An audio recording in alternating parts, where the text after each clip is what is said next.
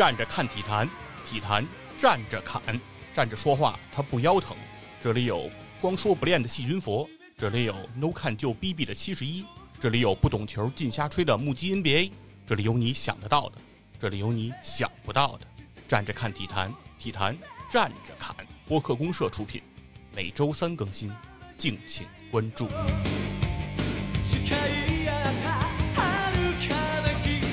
大家好，欢迎来到体坛站着侃，我是站着说话不腰疼的细菌佛。我是今天客串的 TC，哎，今天我们请到了远方周末计划的 TC 来参加到我们这个体坛站着侃，来和远方周末计划进行一个联合出品。嗯啊，最近梦幻联动啊，哎，最后最近我这个联合出品干的比较上瘾。嗯，反正远方计划也是跟你一块儿聊，嗯，是对，正好嘛。这样的话呢，也是我们优化自己的生产力的一个方式吧。TC 呢，就先给大家介绍介绍这个远方周末计划吧，可能有些朋友还不清楚。对这档节目啊，《远方周末计划》主要是每个周五上线，然后会推荐一个作品，不局限于影视剧啊，有时候也聊过漫画啊，聊一些书啊，有可能聊游戏。但是通过这个作品，其实聊的不是作品本身，就可能聊的这个作品之外的一些思考啊，或者说一些好玩的事儿。当然，节目本身还是偏趣味型，就大概是这样。然后尽可能的是往这些什么所谓的异域文化上去偏，哦，嗯，毕竟前身是远方 FM 嘛，是啊，对，既有这种更远的视角，对。对吧？然后也有更深的内涵啊，嗯。然后给大家的周末呢，然后增加一些色彩。捧高了，捧高了，啊。对，非常好的一档节目啊，希望大家积极的去收听和订阅啊，哎。积极评论。今天呢，也是请到了 TC 呢，跟我一起来录这期节目。嗯，我们呢也是做了一个非常非常，我认为非常牛逼的选题。哎呀，哎，这个太接地气了，跟你说，就是我聊的这个体育运动，嗯，我在超游听友委员会里进行这种竞猜，竞猜这个正确率啊百分之零，没人猜得到啊哎，，绝不会有人猜得到，就是你就想不到说一个体育类的节目，嗯，哎，会聊这样一个体育项目，甚至不得不说，有的人曾经啊，至少包括我，嗯。都认为这不是体育项目，哎，对吧？体坛周报最近官方进驻喜马拉雅，哎，哎，体坛周报。你给他提楞一下，底下那么多台，哦哎，他哪个台他也没说过这必须没个项目聊过，这个，还真是 啊对，，大家无法想象啊，一个体育节目能聊这个项目。那这个项目它是什么呢？哎，哎，这个项目它就是拔河。这个选题，我跟你说，我一定我就觉得我赢了。漂亮，对，而且这个选题甭管我聊成什么样，我觉得我都赢了。先甭管冷门不冷嗯门，咱们必须得说一句啊，就整个体坛站着侃这几期节目啊，您看一下列表，我们唯一啊，就是说参与最多的，或者说参与就是有的人可能不打篮球，有的人可能不踢足球，但是这个基本上好像大家都参与过吧。哎，对你敢说你从小到大没拔过河吗？嗯嗯，那行吧，军服已经给开了一场了啊，就但是这个选题正好军服跟我聊的时候，我发现哎，跟我们这个远方周末计划一拍即合。哟，因为我当时第一次知道它是一个体育运动的时候，是真是通过一个电影儿。哦，还真有拔河相关的电影啊，啊，真是出乎我的意料啊。出乎意料嗯。吧。而且我看的目的其实也没为了看拔河，哦，当时还真是类似于周末啊，嗯。说得找一片儿看，看点什么呢？当时我正好是准备去九州大分嗯，那边的一个行程。日本九州，因为嗯。光知道大分是一温泉乡，然后哦也不知道有啥玩的，然后你要让我查一些攻略，我又懒得查，我就在网上搜了一下，我说有没有这类的风光片儿，就讲大分的。然后人就推荐了一部片子，叫《八个拔河女》，就反正听着挺难听。我嗯我记得我当时搜这片子的时候，好像叫《拔河少女》吧，还是叫什么？后来在就是准备节目之前，我一看好像不叫那个名字了，但我看了一下，就是当年那片子，啊就是现在豆瓣上写的，至少是《八个拔河女》。八个拔河女啊，听着跟骂街似的。嗯 这个片子其实它一定程度啊是大分日本大分县的一个风光片儿。哦，从开场，比如说到一些人去介绍啊，他的当地有什么样的诗人啊，当地有什么样的古建筑啊，什么会出现什么温泉猴子呀，什么这些东西，你看，哎，好像有一点风光片的性质。结果演着演着，画风一转，就突然进入了这个拔河的场景了。但是为什么要拔河呢？是跟他这个故事有关。哦，我简单说一下这个故事。对，为什么呢？她是女主角啊，是一个公务员儿，相当于市长底下的一工作人员。然后女主的母亲以及女主的母亲的同事啊，他们是当地一个叫配送中心，说白了就是政府底下给这个老百姓，应该是给学生吧做配餐的，哦，送饭的对，送饭，然后包括他们也做饭啊。啊，对，然后这个配餐公司呢，可能即将要这个被政府收回或者说撤销。哦，为什么？因为这个大分的市长啊，决定引入一个食品公司去干这件事儿，外包。哦明白了，进入到工业体系，对，就所以这个片子也特别好玩儿。其实表面上看上去它是一个大分市的这么一个风光的介绍啊，风情片儿，但是他还黑了一下大分的市长，也不知道什么目的。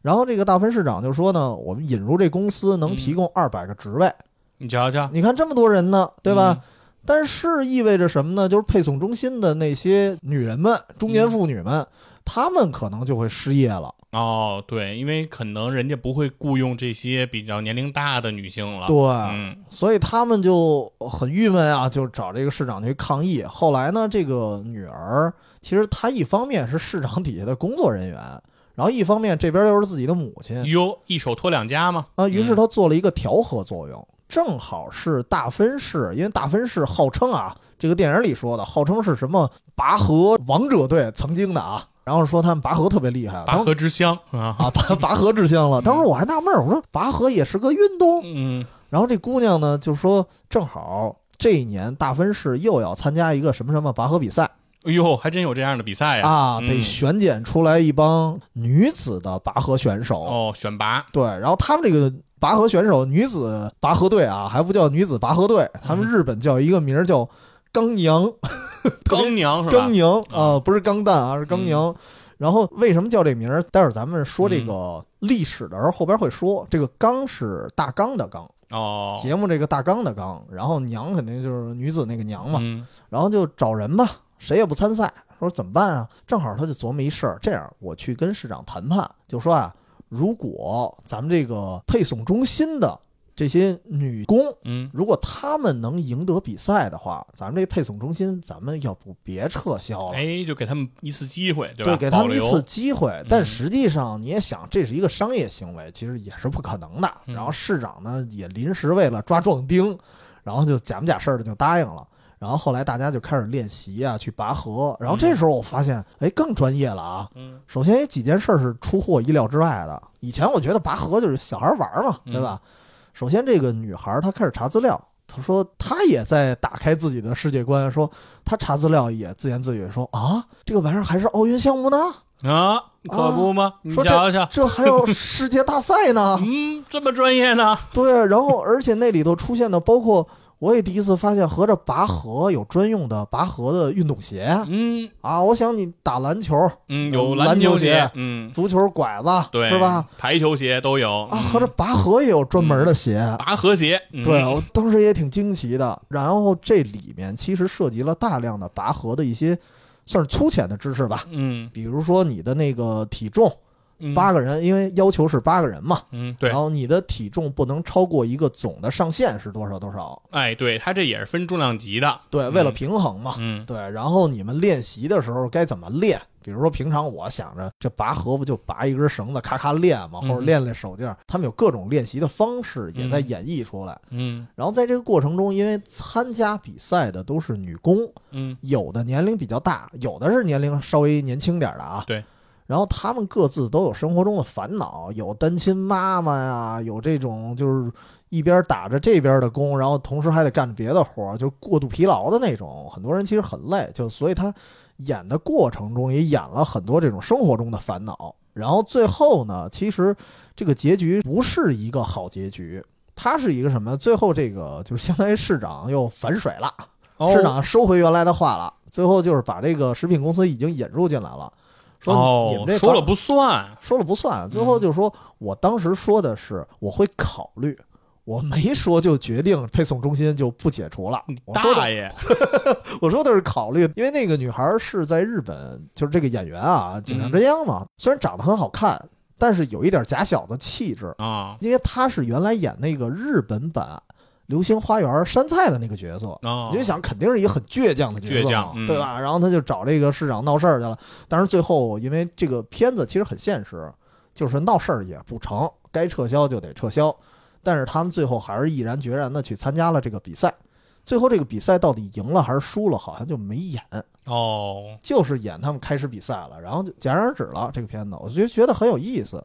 但是当时除了这个片子本身以外啊，嗯就是介绍了一些大分的风光，嗯，怎么样？景色如何呢？景色当然不错了。因为我后来去了一趟，就是因为它挨着海，哦呦，哎因为我当时跟哥们儿去的，我们嗯俩就在酒店旁边儿溜达着，就能直接到海边儿，哦，然后就很近哈。一通走。虽然不是海景房啊，就一一通走，在海边就溜达了，挺舒服的一个城市。再加上是温泉乡，温泉也不错嗯啊，然后也有一些历史什么的。但是这是旅游的那个话题，不是今天重点。重点是它真的打破了我世界观。嗯，重点是这样一个美丽的地方，它是拔河之乡。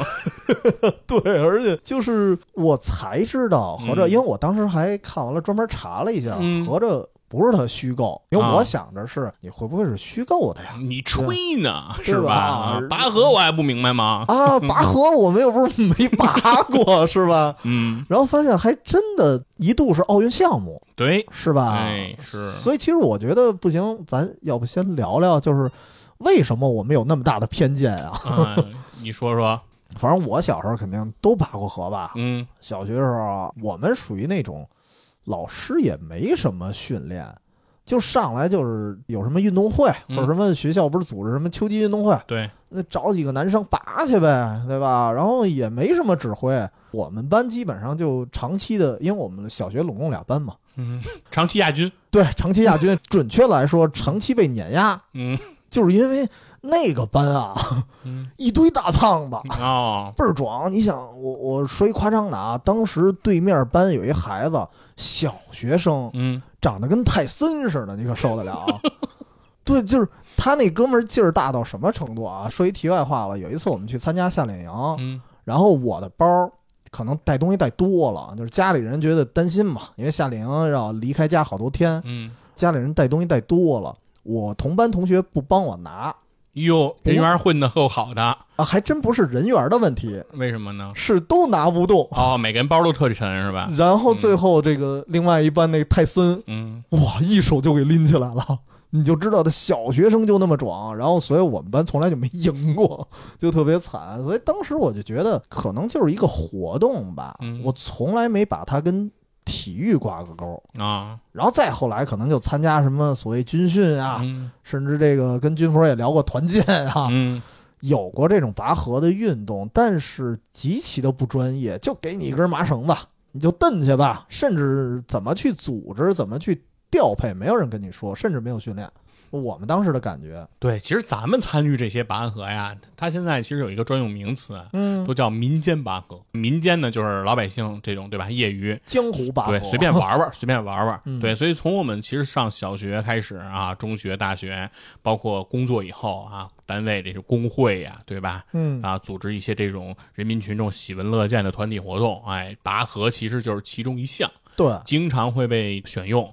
其中我觉得它的特点呢是有这么几个，这拔河呀，它这个成本最低，啊，对它需要的道具呢就是一根粗绳子。啊，哎，只要你有这根绳子，你就基本上可以搞定。对嗯，它对场地的要求也没那么高，不一定非得是比如塑胶地呀，还是水泥地呀，还是洋灰地呀。我们经常就洋灰地了，反正什么样的地形都可以，只要能把这绳子放下就可以参与。甚至室内室外都无所谓。哎，对，只要你够地儿就行了嘛。你要是那个地儿小呢，你参加的人少点儿呗，也就能解决。所以说，我们其实经常会举行这种活动。但确实，确实，从我小时候到我后来自己亲身经历的这些拔河呀，嗯，都比较业余，对，哎都都极其的不专业啊，哎基本上就是瞎拔。对哎，但是呢，总有一些人会站出来教你一些，嗯，哎，给你讲一些，说我们呀要怎么怎么样，哎，排兵布阵，是不是？哦说这个胖的应该往哪儿站？殿后，哎，对，这个高的应该往哪儿站？嗯哎，这些整个的这个阵型怎么码，是不是啊？那得问一句了，军服是不是殿后的呀？我们倒还行，因为一般也还有比我还胖的，哦，我一般是非正选队员，就直接把我体重太体排除了。重太轻，对，吧？当时太瘦啊，不能参与。对，嗯确实，而且还有的时候，我记得还是有要求男男女生都要上的，对对对对，不能光是男生。因为绳子正好分左右嘛，对对对，这边男生这边女生，啊，哎对，经常还有这种合作项目，顺便拉拉手，还有然后啊，对，那么紧张的这种比赛气氛是吧？嗯。非常专注啊，没有想那些。嗯。对，确实是说他就会给教你嘛，对吧？给你喊说什么，大家喊一二，对对对，对然后那个喊一的时候不动啊，喊二的时候使劲儿啊，使劲对对对给你讲这种道理，有那种节奏感，哎对，然后呢就是让你这样去参与，但事实上我说啊，嗯，其实都是瞎掰啊，都是扯啊，我觉就是因为。其实对我现在回想起来，他们那种指点好像就是你放一别的运动，好像也大概齐这么点事儿，就特别肤浅的一些指点。反正啊，嗯你就知道喊这一二的时候，他们连喊都喊不齐啊，对 对，是不是？他还想让我们拔齐了，这不开玩笑吗？嗯是吧？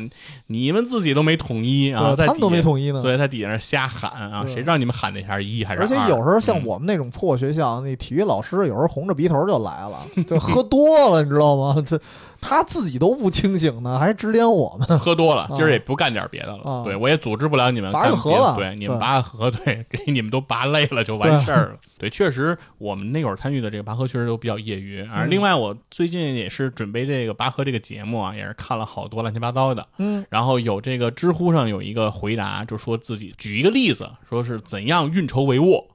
然后觉得自己能决胜千里，哦。但是面对现实的时候呢，就是一片茫然。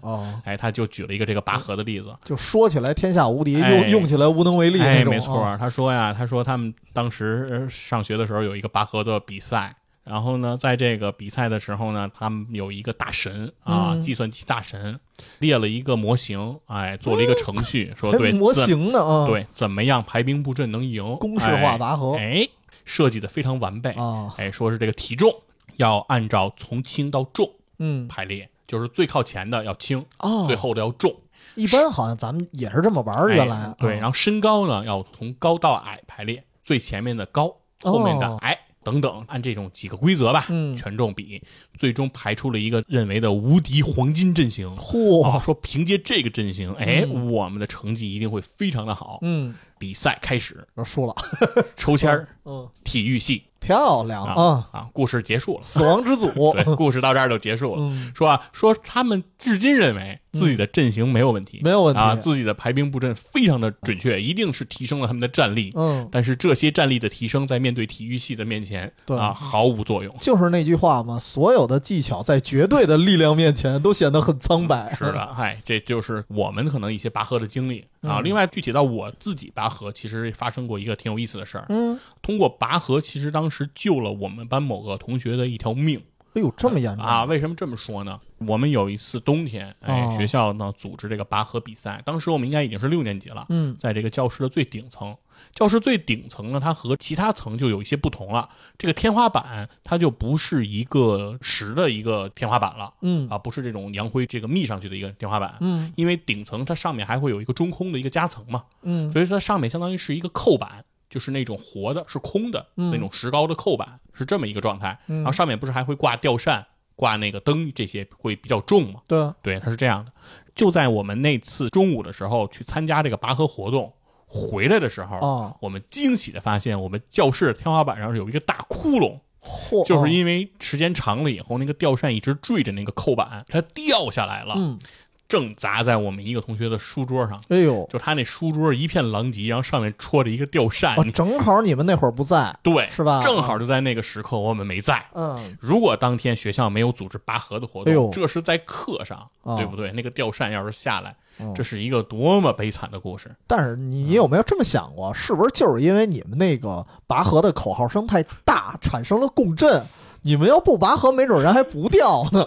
我反正觉得真的是捡一条命啊这当时我们非常紧张，嗯对，所以说这是我们拔河的一个小事儿吧，其实已经有点跑题了啊，跟真正拔河其实没什么关系。嗯主要是因为确实从我们民间拔河的角度来说，真的确实是瞎拔，就是、啊对嗯，确实想不到。我从从来没想过这玩意儿合着是一个体育赛事啊。，对，其实呢，拔河的历史呢，在我国来讲嗯。是非常悠久的。哎，最早呢，它是可以追溯到这个春秋战国时候。嚯，啊，它记录在这个墨子的著作叫《墨子鲁问》嗯，这个篇中，它记载的是呢，拔河呢，它的起源是有一个战争用的工具，嗯这个战争的武器呢是由公输班，就是墨子的好朋友，哦就是一生之敌吧，一生鲁班哦发明的。对，鲁班啊，创造小能手。嗯鲁班他创造了一什么东西呢？他这个叫钩墙这样的一个算是武器装备。听起来像某种钩子似的。哎，对，就是一个长杆儿，嗯哎，前端是一个钩子。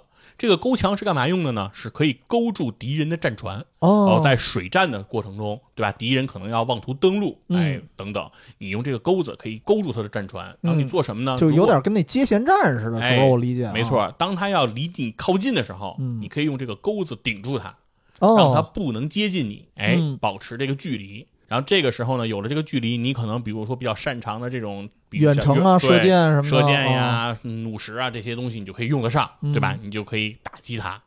在你打击他一溜够之后，嗯是吧？敌人觉得我操，也落荒而逃，对，也打不着你，对不对？嗯那也那弄不了你，那我跑吧。啊，这个时候你那个勾墙又能发挥作用，嗯，给他拽住了，哎，哦蹬住，就像拔河一样，牵制他。让他走不了，嗯哎，继续揍他，揍到不行，哎，啊这就 DOTA 里那憎恶吗？是给他拉住，对，嗯拽住，这个控住，这就是这个勾墙的作用。所以说呢，这个勾墙它是这么样一个武器，那在运用当中，它怎么样能够发挥最大的作用呢？嗯是靠士兵的力量，啊，对，那肯定得有劲儿，对吧？你得握得住，是吧？你拉得过来。对你没劲儿，你顶不住；你没劲儿，你也拽不住，那就得练。怎么练呢？那平时呢，就是会用这种长杆儿，士兵分为两队来蹬这个长杆儿，哦对，来进行类似拔河的这种。也就是说，那个，时代可能用的不是绳子，哎，是对，其实呢，一直以来呢，很长一段时间用的其实都不是绳子，嗯，都是用这种棍子，对长棍来进行这个这个活动。嗯通过这样的活动呢，练就这这种啊纤夫的爱，对吧？哦这这种技能，敌人你坐船头，哎，我把你往哦 岸上蹬，往岸上蹬就是这种感觉。这就是这样一个活动的一个产生，它其实是一项军事活动哦啊演变而来的。这是我国最早的这样一个记载。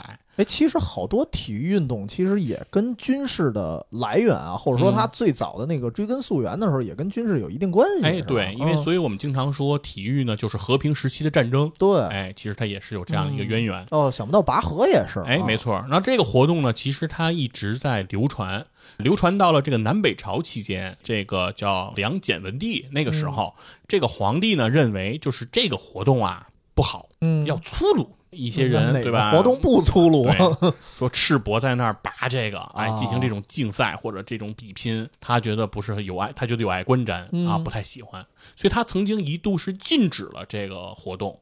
要汉，哎，所以大家也能感觉到，就是在我国南北朝那个时期，民风呢就是比较崇尚、比较偏文弱，崇文，对，嗯。比较崇文的那个年代。嗯。那到了这个等于隋唐之后，哎，又是比较靠北方的这个政权，嗯，哎，统一了这个全国。那所以呢，这个拔河呢这项活动呢又开始又相当于复兴是复兴，对，又开始这个在全国开始流行。哎而且会不会跟这个造船它有一定的关系啊？因为它逐渐其实从军事已经开始演进过来，它就开始叫做勾牵这样一个活动。嗯啊，到了这个活动的时候，其实它和自己原本的军事性的目的相对来说已经有点脱钩了。啊，哦，它更多的其实是已经是演进到了一种就是竞技啊、比赛、娱乐仪式感的对了，这样的一个哦活动中了。在这个隋朝之前，其实拔河用的主要，刚才也说了，其实还都是硬质的工具，就是长的棍子呀、竹竿啊这种东西。到了这个唐朝的时候，其实才开始用这种麻绳，就是软质的这个绳子，哦因为长基本上跟现在这个差不多了。嗯，对，因为硬质的这个工具在拔的时候呢，很容易造成这个手的这个受伤，对，所以说这也是逐渐的改进。嗯啊，在这个唐中宗李显，嗯哎，那个时期呢，这个皇帝李显对于拔河非常的喜爱，他是特别的推崇这个拔河这个活动。还有喜爱这个的呢。对，他在这个皇宫中啊，是积极的组织这个拔河。嗯，哎，他不仅组织这个男性的这个拔河运动，哦他还积极的举办宫女间的拔河。嚯，刚娘啊，对 刚娘，哎，有点就像这个电影里这个刚娘啊，嗯就是女性的这个拔河，哎，他也在推崇。那所以说也可以看到，说唐朝确实是一个极大的一个包容、嗯文化比较开放的一个社会。当时不仅是男性从事这样的一些运动，嗯哎，女性其实也是在积极参与。然后到了这个唐玄宗，就是我们都知道李隆基，对吧？嗯那个时候在开元的时候，那个年代中拔河就是更为的鼎盛吧。兴盛了。对，哦因为这个等于是唐朝也进入到了自己的一个巅峰的时刻，对吧？嗯所谓瑰丽盛唐的那样一个博大的一个胸襟的状态下，那拔河这项运动呢，其实也是非常的丰富。那那个时候其实也是流传了很多的诗词歌赋，嗯哎，都在描绘这个拔河这项活动。哦，哎，诗词就有这种记载了。哎，没错，是留下了很多这种诗文，嗯哎，都对这个拔河进行了记载，啊，有不同的人去写就。嗯然后同时呢，在二零一九年这个新课标的这嚯，个你这跳跃太大了，直接二零一九年了，从唐朝啊。对，在二零一九年的这个新课标的这个高考考卷，哎，考卷上嗯就有这么一道题，就讲的是引了一段在唐玄宗时期的。关拔河的这样一个赋的事原文，对，哦然后题目呢就是说这里面体现了哎唐朝的哪些特点，嗯。哎，这是一道高考题，高考题哎是吗？所以说拔河登堂入室，哦。啊，，同时也是在唐朝这个时候，不管是叫勾墙也好、勾签也好等等的这些名词，它真正其实被真正定义为了拔河这个名字算定下来了。哦，名字也是就定下这个名字了，哎，对吧？对，嗯所以这个也是在这个唐朝时期定下来了。所以说，官方举办着这个拔河这些活动的记载，很多都是建诸唐朝啊，在唐朝的这个史料上是有非常的多的，嗯非常的繁复。但是到了宋之后，拔河的这种官方的比赛记录，在我国就比较少见了、哦，啊，就相对来说不像在唐朝的时候那么宋朝开始玩相扑了，狂，哎，可能是对，就有有反正各种玩法啊，就是转化了可能别的项目，蹴鞠什么的。哎，没错，这个项目呢也是一个一个演进。嗯啊，另外其实这个拔河也很有意思，在这个唐朝时候，它这个拔河它是怎么进行的呢？和现在我们想象还是有一些不一样。还是不一样啊，就是道具可能对，一样啊。它用了这个绳子了。哎，嗯这个是一个变化，是软质绳子，哎，粗制的这个编的这个麻绳是用这个绳子了。嗯但是呢，它在拔的过程中，这个绳子是多长呢？嗯一般来说，组织这个拔河运动的时候，在唐朝宫廷之中选择的这个绳子长度大概一百六十七米哦嚯，啊，非常也也能理解，毕竟是仪式嘛，对吧？非常长的一个绳子，哎，嗯这分为两端，对吧？总长是一百六十七米。嗯然后在拔的过程中呢，不仅是要拔这个主绳，哎，另外在这个整个的主绳上也会系出很多的支绳，啊，哎，就是小的，因为你那的这个主绳你不好搂住，个小的那个绳索，嗯这个绳索呢会绑在这个参赛选手的这个身身上哎，哦方便他来用力、用力哎使力，然后进行这个拔河这个运动，看谁能把谁拔过去。这就是当时和现在我们理解上的一个差别。那形状我想象了一下，有点跟鱼刺似的，对有一主绳子，有点鱼骨出一对形的那种对对对，对，有点鱼骨形的排布吧，嗯对，是有点像，没错。这个等于是我国的这个拔河的这样一个记录。嗯但是呢，之前其实在我知道这个拔河这个事儿的时候，我认为拔河是我国独有的然后啊，我觉得这种认为压根儿外国就没有这东西，对我觉得拔河国外肯定不玩，因为我就从来没听说过国外电视上什么的播过有拔河，对，但是我们生活中是经常有拔河，所以我觉得这个拔河这事儿应该就就是只有我们玩儿，差不多。对吧？然后你一看，我甚至当时认为啊，这个东西就是校园里的东西，哎，就是甚至连别的地儿都没有。直到呃，这个参加工作了，参加团建，才说啊，团建也玩这么幼稚的事儿啊。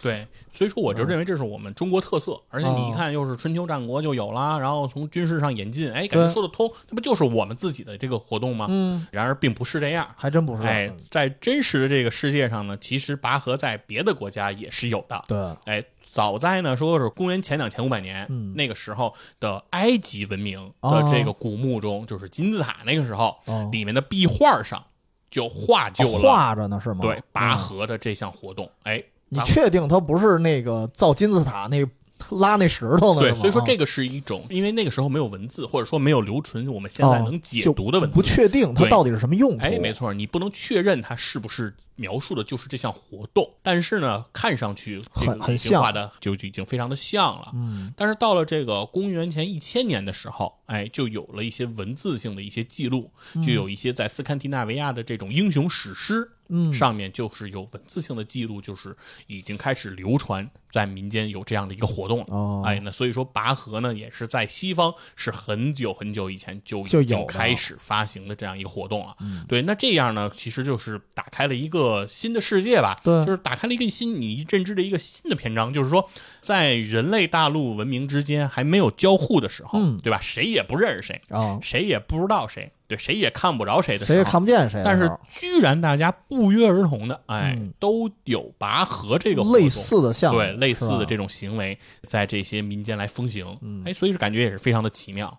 可能是跟咱们那时候的生产工具比较单一，就无非是什么棍子、绳子、刀子、斧子，就这点东西哎，，对所以它玩法可能也就那么多吧。对，反正可能也是生产力局限吧。对，啊，造成了这么样一个局面，哎，反正总之听上去感觉很有意思。对，嗯空间如此之远，远隔大洋，然而大家都选择了这样一个娱乐方式嗯啊，或者活动方式，还挺逗的。只能说明大家想象力比较局限。是，然后到了这个公元十五世纪左右，当时的这个欧洲的宫廷也好，欧洲的庄园也好，这些比较富有的人，嗯在这个庄园和这个宫廷中，也经常举办拔河这项活动，哎，就已经非常的流行和风行了。嗯流行了，对，就已经成为这个大家比较喜闻乐见的活动了。嗯哎，这是在欧洲的这个情况。那除了欧洲呢？其实在美国，哎，这是嗯新大陆，对吧？新被开拓的地方，嗯在新世界，拔河又是一个什么样的状况呢？早在一八八四年啊，嗯，美国有一场轰动全美的拔河运动。嚯，比赛吗？还是你可以把它认为就是一场比赛。嗯哎，这个比赛的起因是怎么回事呢？是两个州，嗯肯塔基州和印第安纳州。哎，这两个州针对一条他们流经他们两个州区域的一条河流的归属权有争议？发生了分歧，哦哎，上诉到了这个美国的高法。嗯，哎，美国法院呢怎么来判这个事儿呢？也非常厉害。河，对，说是隔着这个河嗯两端拔河，嗯两边选出固定的人数，嗯，哎，进行拔河，谁赢了嗯，这条河的归属就归谁？就归谁。哎，这反正挺没挺没溜儿的，听着啊。对，所以我说大家觉得说是美国是不是啊以法治国是吧？啊，其实你会觉得这个法律感觉也挺没溜儿的，对吧？啊，拔河来定，拔河定胜负。尤其是这事儿，你知道定完了会有一个后遗症啊。我就乍一想，就是你想啊，首先拔河能赢的是什么人啊？骚高问壮的人，嗯，对吧？然后如果河还归了他们这一方水土养一方人嘛，就更肥沃了，就更壮了。然后那边永远就弱小下去了。对，所以说呢，这个比赛呢就是这样要进行了。在比赛当天，哎，轰动全美嘛，哎，嗯大，家都很关注啊对啊就没听说过，这已经变成一个政治行为了是了。这个啊事儿能决定一条河的这个归属权归属权，然后居然是通过拔河，哎，哦这事儿太逗了。然后两边呢，而且因为这个规模也非常大啊，嗯两边那个近浅精英啊，都上百人、几百人的队伍嚯，又是几百人来进行这个。比赛。对，因为这是一个跨河的比赛，对，哎，而且哦，它的他是在河的对岸是吧？对它哦隔河拔，哦哎，一个在河的这边，一个在河的这边，哎，隔着河拔。嗯，而且它的目标呢，就是把对面这些参赛的所有人都蹬到河里，拉下水是吗？对，全都给蹬河里，哎，就算赢。嗯，哎，是这么定的这样一个目标。然后比赛呢一开始，哎双方就非常的激烈，嗯，哎，就非常的这个焦灼，哎，两边都纹丝儿不动，谁也蹬不住谁，谁也不动。因为大家其实拔河你会知道，如果这个绳子太长了呀，嗯，绳子越长，其实你蹬起来越费力。对，因为你的力要传导过去，你就会更加的困难，对对吧？所以绳子越长，其实越不利于用力，越不方便啊，对。那随着这个比赛的时间进行，肯塔基这边变成消耗战了哎呀。，对，是越来越有点疲惫了，哦哎，尽显疲态，嗯。有一些坚持不下去了。这些运动员呢，在这印第安纳人的这个齐心协力之下，嗯，哎，有点这个缓缓的向前移动，哦，哎，眼看这个败势就开始显露了，嗯，哎，感觉上印第安纳州的人只要再使点劲儿，啊。哎，肯塔基的这些选手就会进到河里了。哗啦啦了。对，这条叫俄亥俄河，嗯。哎，这条河我们印第安纳州拿下，拿下。哎，近在眼前。嗯，就在这一时刻，肯塔基方面有一个关键性的人物，他就出场了。哦，哎，肯塔基方面有一个女孩，她不是真正的参赛选手，嗯，但她也非常的热爱自己的州，哎哦也非常的希望为自己的州夺得俄亥俄河做出自己的贡献。那肯定啊。对，嗯那她做了一件什么事儿呢？她到了这个印第安纳州拔河运动员的这个队伍前面，啊，他到那边去对他到了啊河的这边，他对他们干嘛了呢？捣乱，他对他们做了 鬼脸儿，哦漂亮，做了一些非常滑稽可笑的鬼脸，哎哦，频频的逗弄这些印第安纳州的参赛选手。嗯这些参赛选手呢，在这个时候呢，就被他的这种鬼脸啊，嗯在这种游戏非常严肃、非常紧张，而且已经持续数个小时的这种比赛当中，已经其实非常痛苦了。对，啊，这个时候一看到这个东西呢，忍俊不禁，嗯，哎嗯就乐了起来，没绷住一下泄了气了。啊，随着这个队伍中有人的这个泄气，嗯，一下整个这个队伍阵型就乱了。对，哎因为这个队伍，比如说固定多少人，其实啊，只要有一个人泄气，你就相当于少了一大份力量。嗯，对，反正就是整个这个队伍的阵型也散了，人就一晃动，嗯就哭哭嚓嚓，哭哭嚓嚓，啊，把这个印第安纳州的这个下饺子了，对啊这个运动员，哎，被肯塔基人就一下就反败为胜，嗯给他们全都蹬河里了。那印第安纳州呢，当然不服了，嗯对吧？这些对，你玩赖啊，对吧？就非常的不公平，对不对？嗯我们是要堂堂正正的通过拔河，哎，嗯赢得俄亥俄河的归属。嗯，你们怎么能出这种盘外招呢？对？啊，派个人过来做鬼脸逗我们，我们眼瞅着就赢了。在这个时候，他们派这么个人来扰乱了这个比赛，把这个我们又给蹬河里了，算我们输。我们不同意，嗯他们又要求重赛。啊，他肯塔基人就不同意，对啊，拔河就是拔河，我们做鬼脸，我们也没动你绳子呀。你也可以对我做鬼脸啊，对呀你也没想到啊？对呀、法无禁止，即可为。漂亮，对不对？嗯那我们为什么不能这么干呢？哎，这个比赛是公平、公正、公开的，就应该把俄亥俄河给到我们。嗯哎，这个难题，这个皮球就最后又踢到了法官的手里。哦，哎对，因为还是争执，哎，对，所以到了法官这儿呢，法官也很有意思，哎，搁置争议，嗯这事儿哎不聊了，哈哈，这条河到底归谁啊？不提了啊，不提了。嗨，这场拔河轰动了全美，所有人都关注这俄亥俄州的归属。最后不了了之哎，这事儿不了了之了，最后也没个下文啊，嗯就是说，反正这河你们是拔完了，哎，嗯大家都很开心，嘿，这事儿就完了。这到今天它是怎么样具体后面这条河到底是怎么回事，我也就不太清楚了。啊，就后头也没有记载，哎对但是专门说了，但是确实来说，拔河这个名词，你对应到这个事件当中，哎很贴切非常的合适。嗯对，还真就是在这河上，对 看谁把谁给拔过去，嗯，真就是这么一个事儿。而且如果赢了，好像还真就是把那个河给拔到自己家了。哎，啊，还真是，真有点这个劲儿，所以我觉得也是挺有意思的一个小故事。嗯然后呢，另外呢，说到美国之后呢，其实也可以说说这个世界上其他的地方。我说一个地儿啊，啊，因为你刚才说的是拔河这个名字，嗯，很适合这个事件，所以其实，在有的地儿它不叫拔河，哦，对吧？就是刚才为什么说日本叫钢引啊？其实它为什么叫钢阳啊？是因为拔河这件事儿它叫钢引。其实嗯引你也能听出来，引嘛也是拉呀、吸引的意思，嗯有这种感觉。但日本那边好像我知道的啊，它最早的拔河运动它还不是竞技性的，哦，不是说刚才咱一开头说那个电影的那感觉，嗯，它是带有一定民俗性的。哦，而这好像又不一样了，这个来源。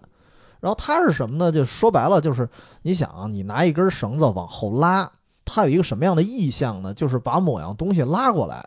所以它这个意思就是把丰收啊，把幸福给哦拉过来的感觉。嗯所以它叫钢引。但是为什么叫钢呢？因为在日本那边，它是钢就表示很粗的绳子，啊，对，就是它是分几类的，比如说有细，细就是相当于咱们这儿的线。嗯扭就相当于这个几根线扭一块儿，比较粗的，稍微粗一点的绳儿就是绳儿，然后再粗的绳儿就是钢。嗯所以为什么那个日本那大相扑那大壮，嗯，那个最高级别叫横钢？横钢啊，对，横钢对，嗯因为其实横钢的本意啊，不是指它这个级别，啊，是指它拴的那裤腰带，哦，就是就是那根大绳子，啊就一大麻绳的感觉。对，它最早是描述物品的，只不过现在就是这个跟横纲这个级别通用了。啊，所以其实引申过来了，纲就是指绳子，白了。钢引嘛，所以就是他们拔河。然后这个拔河好像比较有名的还不是大分。嗯。啊，刚才咱开玩笑说哈，大分是什么？拔河之乡，其实还真不是。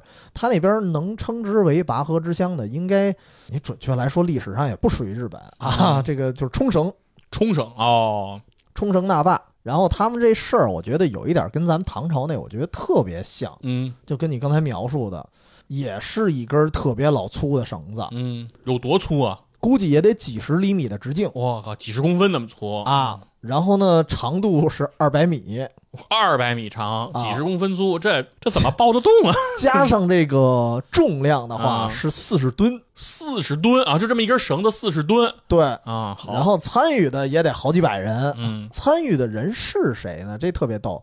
他那个首先拔河的位置啊，嗯你可以理解为说夸张一点，有点像咱这儿的长安街。哦他在正中心拔，然后参与的人是你可以理解为就是东城人和西城人哦两拨人参与，然后我们就把这个谁能拔过来，谁就算赢。但实际上这个项目没有那么强的竞技性啊，嗯不至于说我好像东城人拔赢了，西城人你就矮一头，因为它其实更多的还是一种就是起伏的作用。啊反正甭管怎么说，我们做了这件事儿了，就是表示把这个丰收给吸引过来啊。然后这件事儿本身其实还是更偏仪式感，哦只不过你就是如果看的话，你看一些，因为 B 站上我记得好像有视频，嗯能看到也是人山人海。啊他们现在每年也还在办，哦，这个比赛等于还是在持续中呢。对，然后应该是十月份左右吧，哦好像也是一挺好玩的一个活动，看起来很有趣儿。然后而且当地来说，你想，呃，有很多旅客呀，然后包括这个冲绳也知道有美国驻军，嗯他们都会参与。嗯，就是其其实说起来好像东西城的居民似的，嗯但实际上大家就一块儿就拉着玩儿。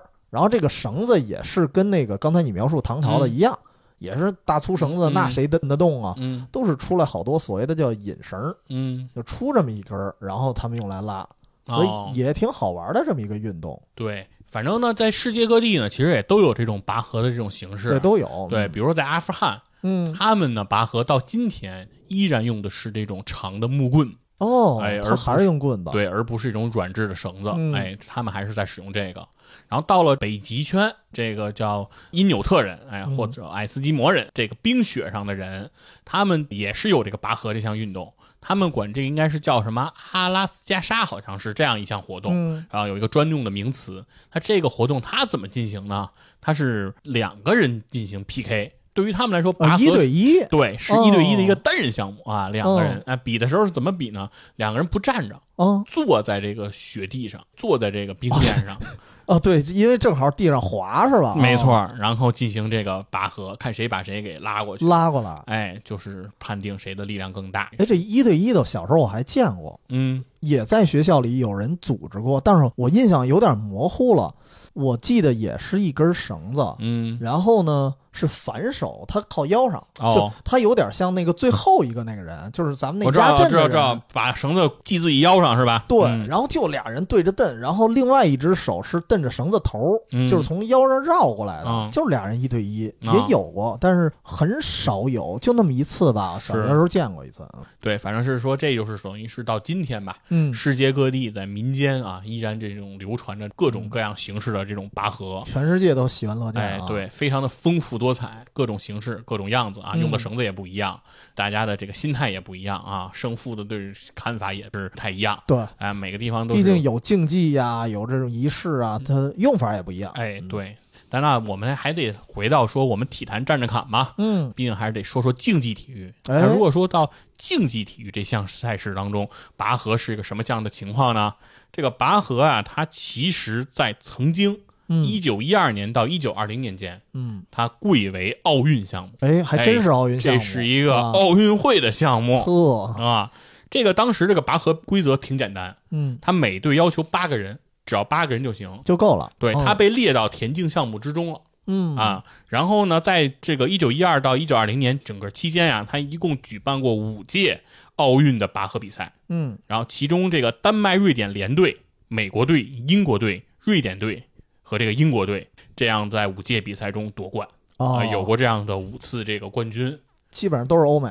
哎，对，都是欧美人嘛，而且这个北欧人成绩非常的不错，丹麦、瑞典、嗯瑞典都夺过冠。啊，然后呢，这个在一九二零年比利时安特卫普这个奥运会之后啊，奥委会认为啊，当时这个拔河比赛它缺乏比较好的比赛条件，嗯而且这个比赛的用鞋和这个队员体重这个多方面这个规则啊都有一些争议。混乱是吗？哦，对，所以拔河就被排除出了奥运会。啊，啊，就这个里面其实也强调说，拔河这个运动啊，确实和这个鞋有鞋啊，哎，对吧？刚才 T C 也讲了，对吧？嗯拔河鞋，对，确实是跟这个些东西相关性是比较大的。嗯如果你这个国家的运动员呢有这种专用的鞋，哎，哎呦，那就不一样了。对，而我们这边又没有，哎，那我们肯定是吃亏。这样的话呢，比赛就显得不那么公平。嗯，而且当时的比赛呢，对这种重量级要求也不是很明确，就说上来这八个人都是什么人，对，哎，说的也不是特别清楚呢，哦对吧？你这边八个人站一块儿是吧？好几吨啊，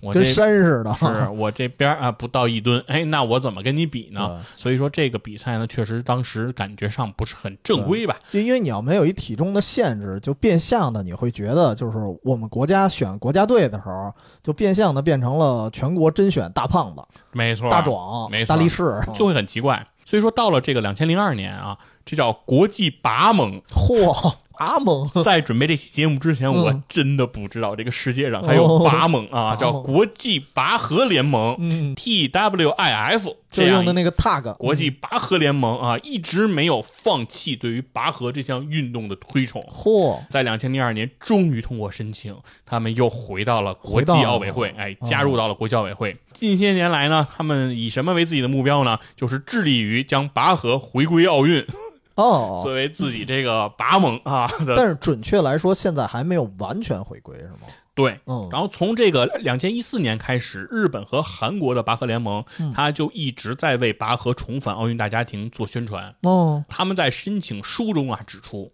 拔河可以让更多的民间非职业选手登上奥运舞台。嗯，而考虑到规则相对简单，又是众多选手参加的团队运动，加上决出胜负的时间并不长，以及有利于电视转播等因素，拔河是非常值得回归奥运赛场的。哦，他这哎么考虑，嗯没错，这就是日韩啊对于这种拔河非常非常的这个推崇推崇的一样一个原因。对他们特别希望在接下来的奥运会上，把拔河这项运动啊重新带回到奥运大家庭。是不是也是因为他们这个？首先，日本啊，就咱刚才看那个电影的时候，也是那感觉，就是这个电影他们里边很多民间组织还在一直从事这项运动。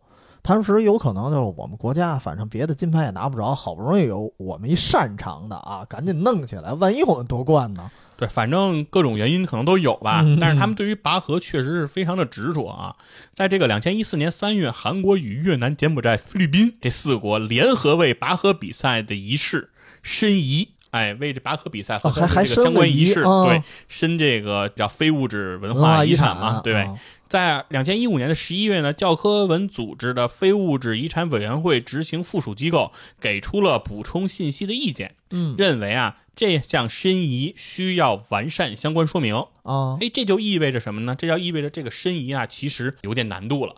这种态度呢，一般来说呢，就意味着只有一半的把握能够真的入选。哦，因为觉得你这个还不够充分，对啊哎理由啊各方面可能还不太说拔河这个东西能够进到这个非物质文化遗产。但是呢，上述四国就是韩国、越南、柬埔寨、菲律宾，嗯对这件事情非常的认真和努力，对、哦他们的有关人士啊共同努力，最终使得拔河比赛和仪式的申遗取得了成成功了啊！现在呢，就已经被列入到了这个联合国教科文组织的非物质文化遗产名录当中了。这好奇怪呀，我不太了解啊，嗯非遗到底属于谁啊？就是我乍一听啊，你看韩国主推这事儿，最后又变成这个拔河又是韩国人发明的了，有这么一种错觉啊。呃对，所以说嗯它可能跟刚才 T C 你讲到的这个拔河呢是比较像，嗯，就是说这个韩国的这个拔河呢，它也不是一个单纯的竞技活动啊，啊，它也是一个这种民俗活动。它为什么叫拔河比赛和它的仪式呢？就是它对这个仪式还是要求比较严格啊，的。也是仪式感的那种东对西啊。，在韩国用的这个拔河的这个绳子啊，它是稻草绳碾成的嗯，啊，它的直径也是五十到六十公分，也是特别粗，也是特别粗哎抱不过来那感觉。长度呢三百到四百米哦啊，哦，每隔一两米呢就是有一个分支的支绳嗯啊。实际上，其实大家是通过拽这个支绳啊嗯来进行这项运动的。它这个时间呢是每年的正月十二日和十三日，先举行的是两村之间的儿童拔河，嚯，哎，规模比较小，孩子也参与啊。对，这是正月十二日进行，然后到了第二天正月十三日进行的就是这个成年男子的拔河比赛。嗯哎，有点像这 NBA 全明星赛是吧？一上来先是这个 新秀赛，啊，对对对对对，然后再先给大家表演一下啊。对，然后再是全明星正赛，哎有点这种感觉。所以说，它更多的其实也是相当于说祈福啊、祝愿呀、这种比较好的这种啊民俗活动。哎，但是我觉得他们的尺寸都跟你描述，甭管是日本还是韩国，都跟你描述的那唐朝的很像。对，所以说有一种想法，我认为有大胆的推测啊，亚洲这边是不是还是可能咱们对传播的？我觉得很有可能嗯。是因为唐朝期间拔河这项活动非常的风行，嗯。所以导致呢，像比如说当时日韩应该都会有遣唐使，嗯，哎，在这个我国来见到了这样一项活动。都会多少有一些影响对然后最终把这项活动呢，随着中国的文化一起带回了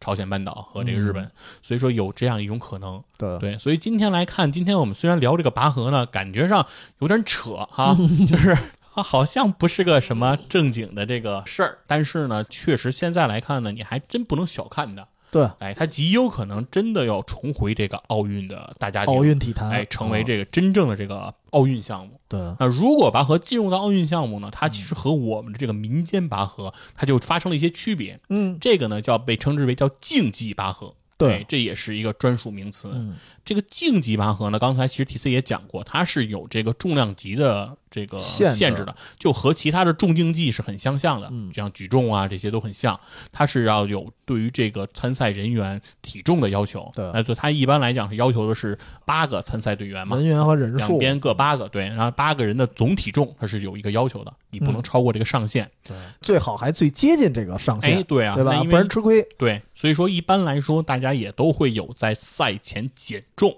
嗯这样的一个环节啊。另外，这个拔河现在虽然没有进入奥运会，但它有也有自己的这种世界大赛哦啊，这种比赛也是非常的专业。对，其实通过姿势来判断，其实就非常的明显。嗯。所有的专业的这种竞技拔河的项目的参与者，在他们赛前你就能看出来，他们是受专业训练的。啊。对他们的姿势呢，其中首先第一点都是脚在前，嗯，身体在后，尽可能的靠后，哎嗯，身体要向靠后。嗯。他的要求呢是肩要比胯高，胯要比臀高，臀要比膝高，膝要比踝高。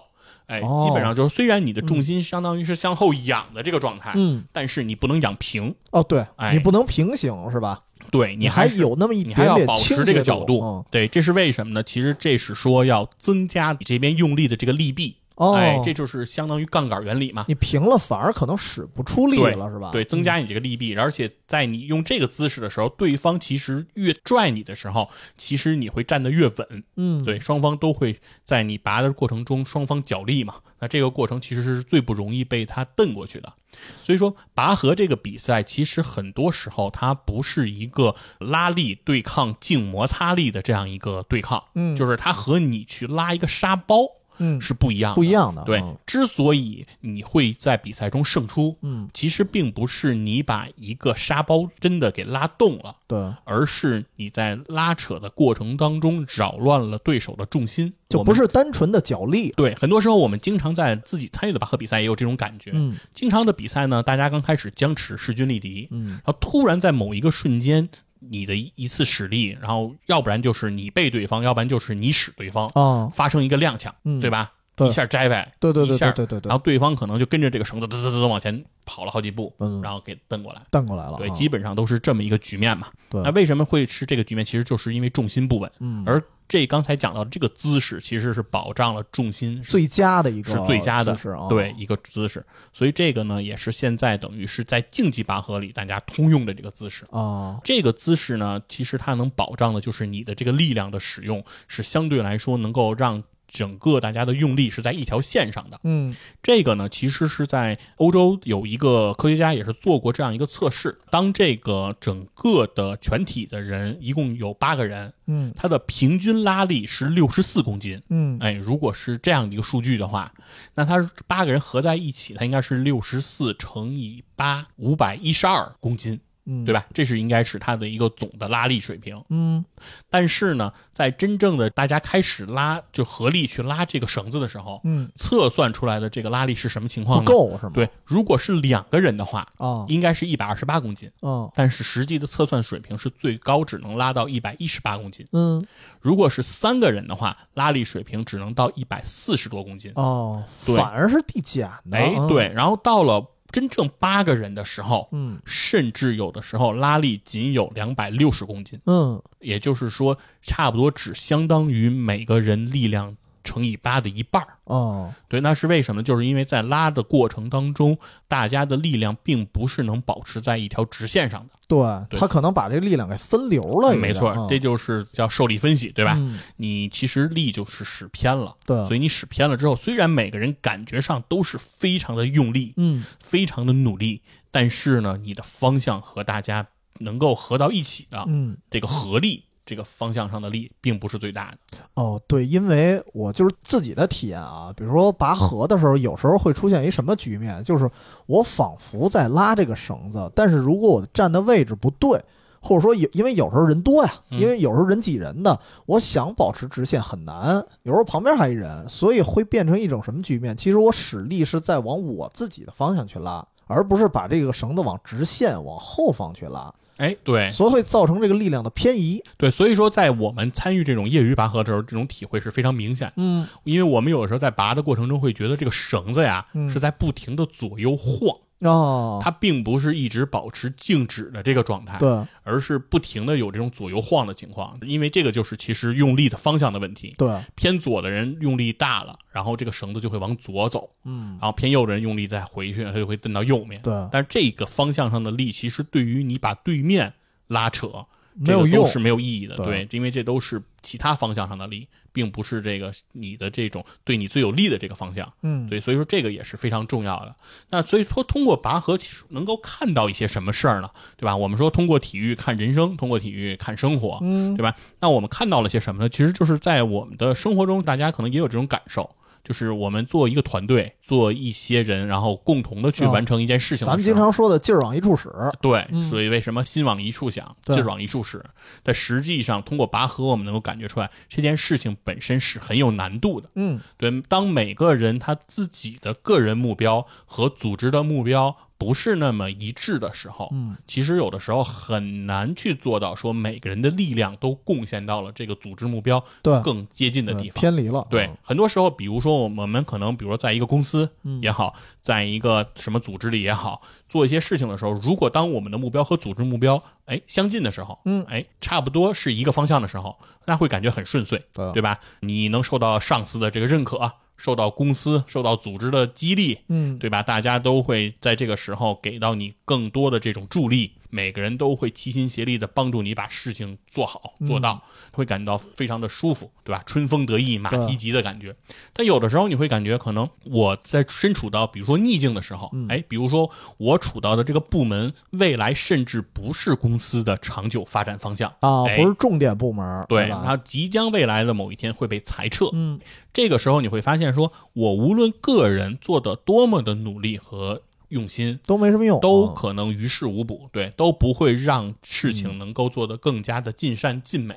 对，那那个而而且这个部门里人心有可能就散了，因为大家哎都可能这么想，没错，啊大家可能都会有觉得说自己的小九九，嗯哎，我未来是不是可以转到其他更好的部门啊？嗯哎，我是不是在通过这件事情上，怎么能够让自己的利益最大化呀？嗯对吧？那可能这个是结合到我们自身时候，会觉得说，那这个时候你会觉得，在这个团队里想要完成一些事情，就会呢变得非常难。对回到其实竞技体育的其他项目，我们也可以看到这种情况。啊那比如在一个球队，对对吧？那球队如果哎顺风顺水，哎嗯成绩非常的好，哎三连冠、五连冠，一个王朝造成。对那这里面的每一个球员，无论说你是公牛时期的乔丹，你是皮蓬，你是罗德曼，甚至你是朗利，嗯你都能在里面找到自己的价值。对你都能愿意为这个目标去贡献你的力量。哎对，哪怕说我们没有球权，哪怕说我去看饮水机，嗯啊、我在底下挥舞毛巾，你都挥舞的非常的用这。特别像什么呀？灌篮高手最后结尾打山王的时候，咱们也知道那个湘北队有很多角色啊，就是可能知道个名字没怎么露过脸的